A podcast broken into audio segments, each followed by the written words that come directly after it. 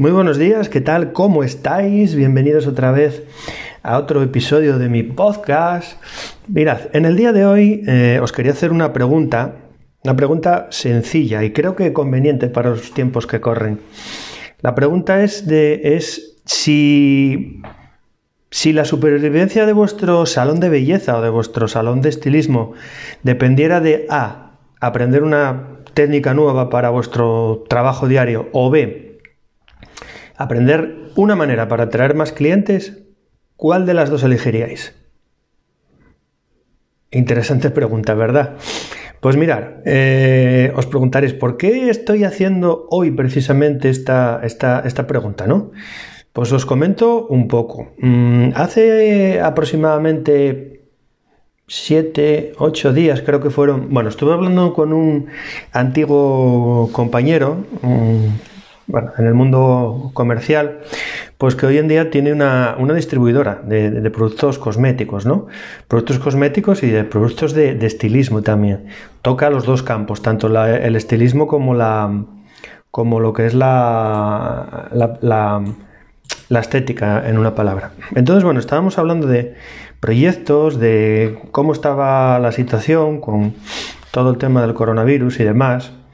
Y bueno, pues él me estaba diciendo, estaba muy ilusionado, ¿no? Porque estaba, digamos, preparando la reapertura, como dice el otro, ¿no? Aunque ya lleva varios años, pero bueno, entendía que ahora con toda esta nueva dinámica que hay, pues tenía que hacer las cosas, acelerarlas, ¿no? Hacerlas de otra manera. Entonces, me estuvo enseñando los proyectos que estaba haciendo, los nuevos cursos de formación que iba a presentar a, los, a las clientas en este caso. Sus clientas, pues bueno, son, son dueñas de, negocio, ¿no? Y pues hubo una cosa que me llamó muchísimo la atención. Y es que casi, casi no, pasaba, un 30% de esos cursos estaban enfocados a precisamente cómo atraer clientes, ¿no? Entonces, bueno, me hice un poco el sueco, porque yo este concepto ya lo tengo interiorizado desde hace unos años, ¿vale? Y le, pregunté que, por qué esa...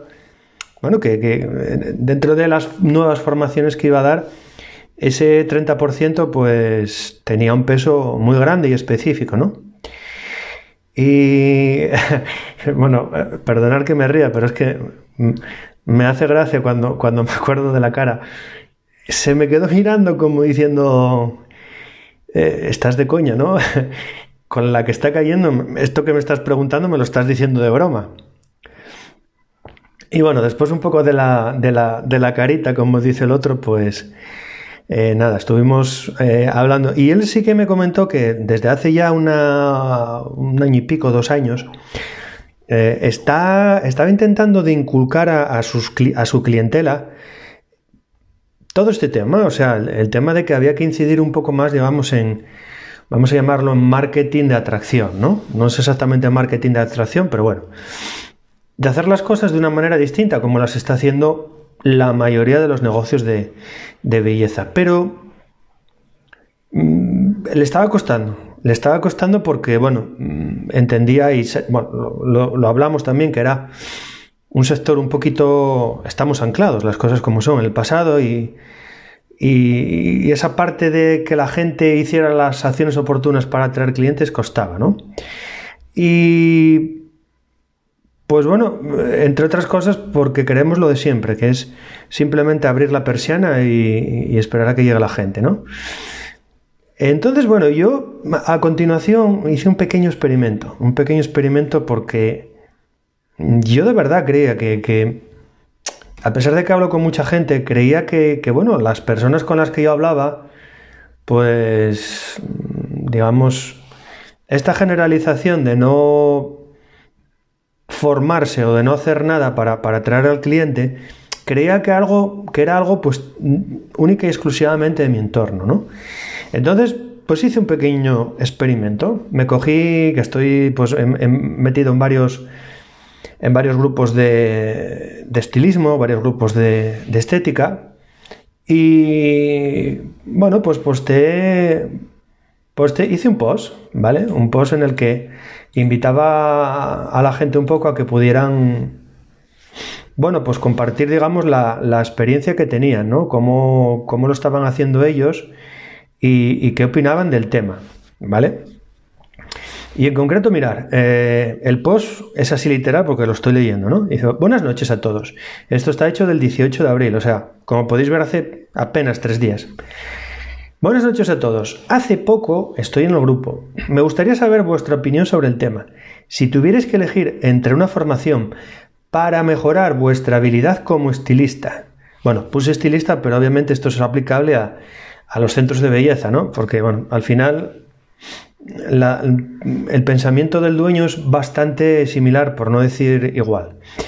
Em, em, como iba diciendo, para mejorar vuestra habilidad como estilista y otra que os, que os permitiera atraer más clientes a vuestro negocio, ¿cuál elegiríais? ¿no? Entonces, bueno, pues ponía, puse a un, a un señor allí con los brazos, con los hombros subidos y, dos puertas, una A y una B y un signo de interrogación arriba, como diciendo, ¿qué puerta elijo? ¿no? Entonces, fue muy curiosa la, la, la, la reacción de la gente, curiosísima, porque todos optaron por la A, o casi todos, ¿no? La de formarse, elegían la formación en estilismo, o sea, una formación relevante para, para ellos en este caso, antes que la B, antes que el tema de, atraer clientes, ¿no?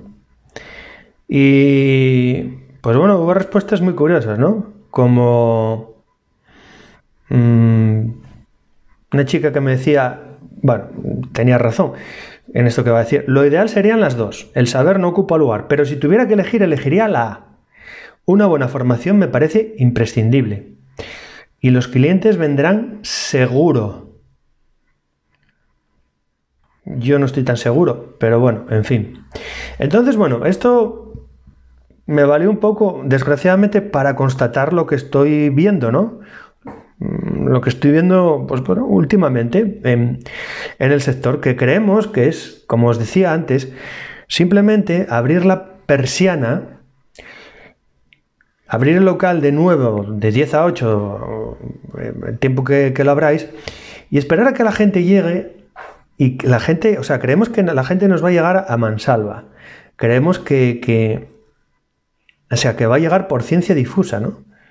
Eh, eh, en otro post de otro grupo, bueno, ahora mismo no lo encuentro, pero decía un poco menos que por eso que no nos debemos de preocupar. Que la gente que iba a venir sola. Mm. Y perdonad que me calle, pero es que tengo que hacer este silencio porque si estáis viendo, si estáis escuchando ahora este post y vosotros sois dueños de, este tipo de negocios, eh, creo que tenéis que empezar a reflexionar. A reflexionar sobre lo que se está diciendo de manera generalizada. Ojalá vosotros no tengáis este pensamiento. Y ojo, con esto no quiero decir que la formación sea mala. No quiero que nadie me malinterprete. La formación es fundamental. Si no tienes una buena formación en estilismo ni en, ni en belleza, no tienes negocio, nadie te va a venir. Pero con eso no solo basta, y sobre todo en los tiempos que corren.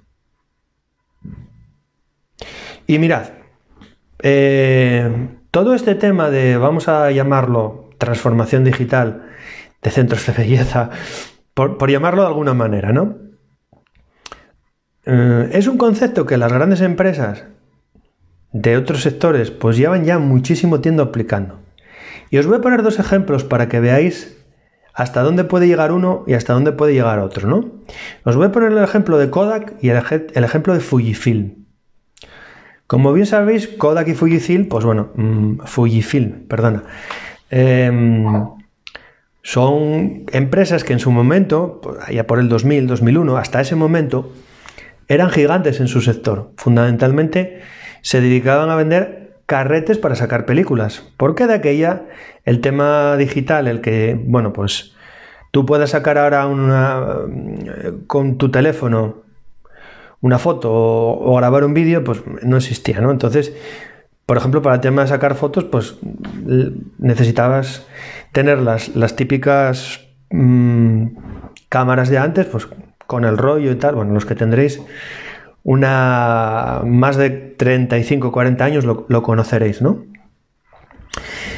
Eh, entonces, claro, estas dos empresas, cada uno cuando vino el tema del cambio, del, cambio, digamos, vamos a llamarlo analógico al digital, en el que pues cambió todo de una manera drástica, pues cada una de las empresas tomó rumbos totalmente distintos, ¿no? Pues, por ejemplo, Kodak estaba enfocada en ese tipo de producto y creía, y no me lo invento yo, lo podéis ver en internet, creía que, que, que con esa posición dominante en el mercado nadie le podía echar mano y siguió apostando por el producto.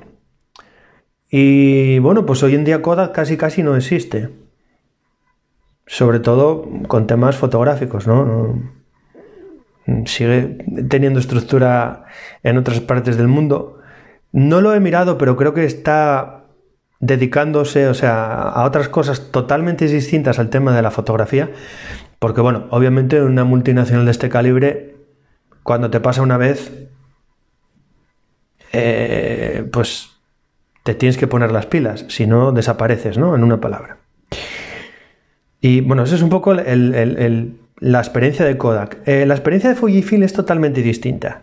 Fujifilm, aparte de que era, pues bueno, era la segunda en discordia, ¿no? Después de Kodak, pues supo ver lo que había más allá. Eh, se dio cuenta de que tenía que diversificar su oferta, lo que ella ofrecía, dentro de la misma gama de productos, obviamente, pero tenía que dar algo más, ofrecer algo más. Y no solo superó, superó consiguió diversificarse y, asentarse, ¿no? Sino que al final acabó creciendo, acabó creciendo en, también mm, en, muchos ámbitos relacionados con la, con la fotografía. Al final también hay que decir que estas empresas son grandes corporaciones y como grandes corporaciones pues acaban tocando otros nichos de negocio o de mercado un poquito distintos al que están normalmente, ¿no? Si no, pues bueno, podéis eh, tener el ejemplo de Samsung, que al final acaba haciendo desde televisiones hasta teléfonos y hasta, hasta barcos, ¿no? Entonces, a lo que voy, eh, por muy grande que sea la empresa, al final eh, podéis ver ejemplos de que cuando no nos sabemos adaptar al mercado, el mercado te come. Esa es una realidad. Y ahora mi pregunta es, en estos tiempos en los que estamos, que estamos, llevamos todos o casi todos, podría decir si me estás escuchando de cualquier parte del mundo, un tiempo ya encerrados en casa, ¿estás haciendo tú algo en este momento para diferenciarte de los centros de belleza o los centros de, estilismo que hay en tu barrio, en tu ciudad, incluso en tu entorno? Estás ahora mismo, bueno, estás sentado y preparando algún tipo de plan, algún tipo de estrategia para atraer esa clientela. Porque claro, a lo mejor los de siempre te fallan. O cuando vean que tienes la agenda llena, porque no los vas a poder atender todos a la vez, porque todos no van a poder entrar en tu peluquería a la vez y todos van a querer entrar a la vez. Y ya sabéis cómo es esto, cuando la gente tiene que esperar un par de días, pues acaba yéndose a otro lado. Y más, pues en esta época en la que hay necesidad por lo menos la primera vez, de cortarse el pelo. Después ya veremos, eso es otro cantar que hablaremos en otro, en otro episodio. Entonces, ¿estás preparando todas esas cosas? ¿Te vas a diferenciar de alguna manera de, de esas 6, 7 peluquerías que hay en tu entorno? Porque todas al final van a hacer lo mismo. ¿Y sabes lo que van a hacer posiblemente? Ofertas y bajada de precio. No van a hacer ningún tipo de promoción más allá de la que saben hacer. Porque claro, tienes que pensar lo que te decía anteriormente, que tu cliente de siempre, pues tal vez se va a ir a tu competencia. Y a lo mejor descubre algo en la competencia que le gusta y acaba quedándose. Porque bueno, ya sabes cómo es la, la clientela, somos así los clientes. Entonces, yo a lo que voy con este podcast, con este episodio, es que el tema de la formación es espectacular, hay que tenerla. Pero tanto más importante es el tema de la atracción al cliente. Y sé que algunas estaréis, o algunos, ¿vale? Porque ya me escribe gente por privado, poniéndome de vuelta y media, que estoy equivocado, que no sé qué, que esto soy un fatalista. Pero bueno, yo esto como ya lo viví en su momento, obviamente no en la misma situación de emergencia sanitaria que hay hoy en día, sino en una situación personal, porque yo bueno, tenía mi negocio y en mi negocio no entraba ni el apuntador. Y me las tuve que ingeniar para que entrara la gente. Entonces, eh, el tema es que al final, ¿qué quieres ser? ¿Como Kodak o quieres ser como Fujifilm? O sea, ¿quieres adaptarte al cambio como hizo Fujifilm, eh, superar estos momentos complicados y difíciles y acabar creciendo? ¿O anclarte como Kodak? Porque bueno, al final la decisión es, está claro que es de, es de cada uno. Si lo que quieres precisamente es ser Fujifilm, pues mm, yo estoy haciendo durante aproximadamente hace cuatro semanas, estoy haciendo sesiones personalizadas, ¿vale? En el que, bueno, pues mm, vas a ver un enlace abajo, puedes agendar ahí tu sesión estratégica de 45 minutos, son gratuitas, ¿eh? Siempre lo digo, son gratuitas. En el que, bueno, vamos a ver un poco varias cuestiones. Lo primero, cómo está tu negocio, cómo está enfocado, si tu negocio aplica precisamente para poder hacer todo este tipo de estrategias y si no puede hacer, pues qué, cómo podemos hacer esa transformación, esa transformación de una manera fácil y de una manera no traumática para, sobre todo, que, que lo puedas aplicar de una manera muy rápida que empieces a tener resultados lo antes posible. Pues nada, pincha abajo, nos vemos dentro y nos vemos también mañana en el siguiente episodio del podcast. Chao, hasta luego.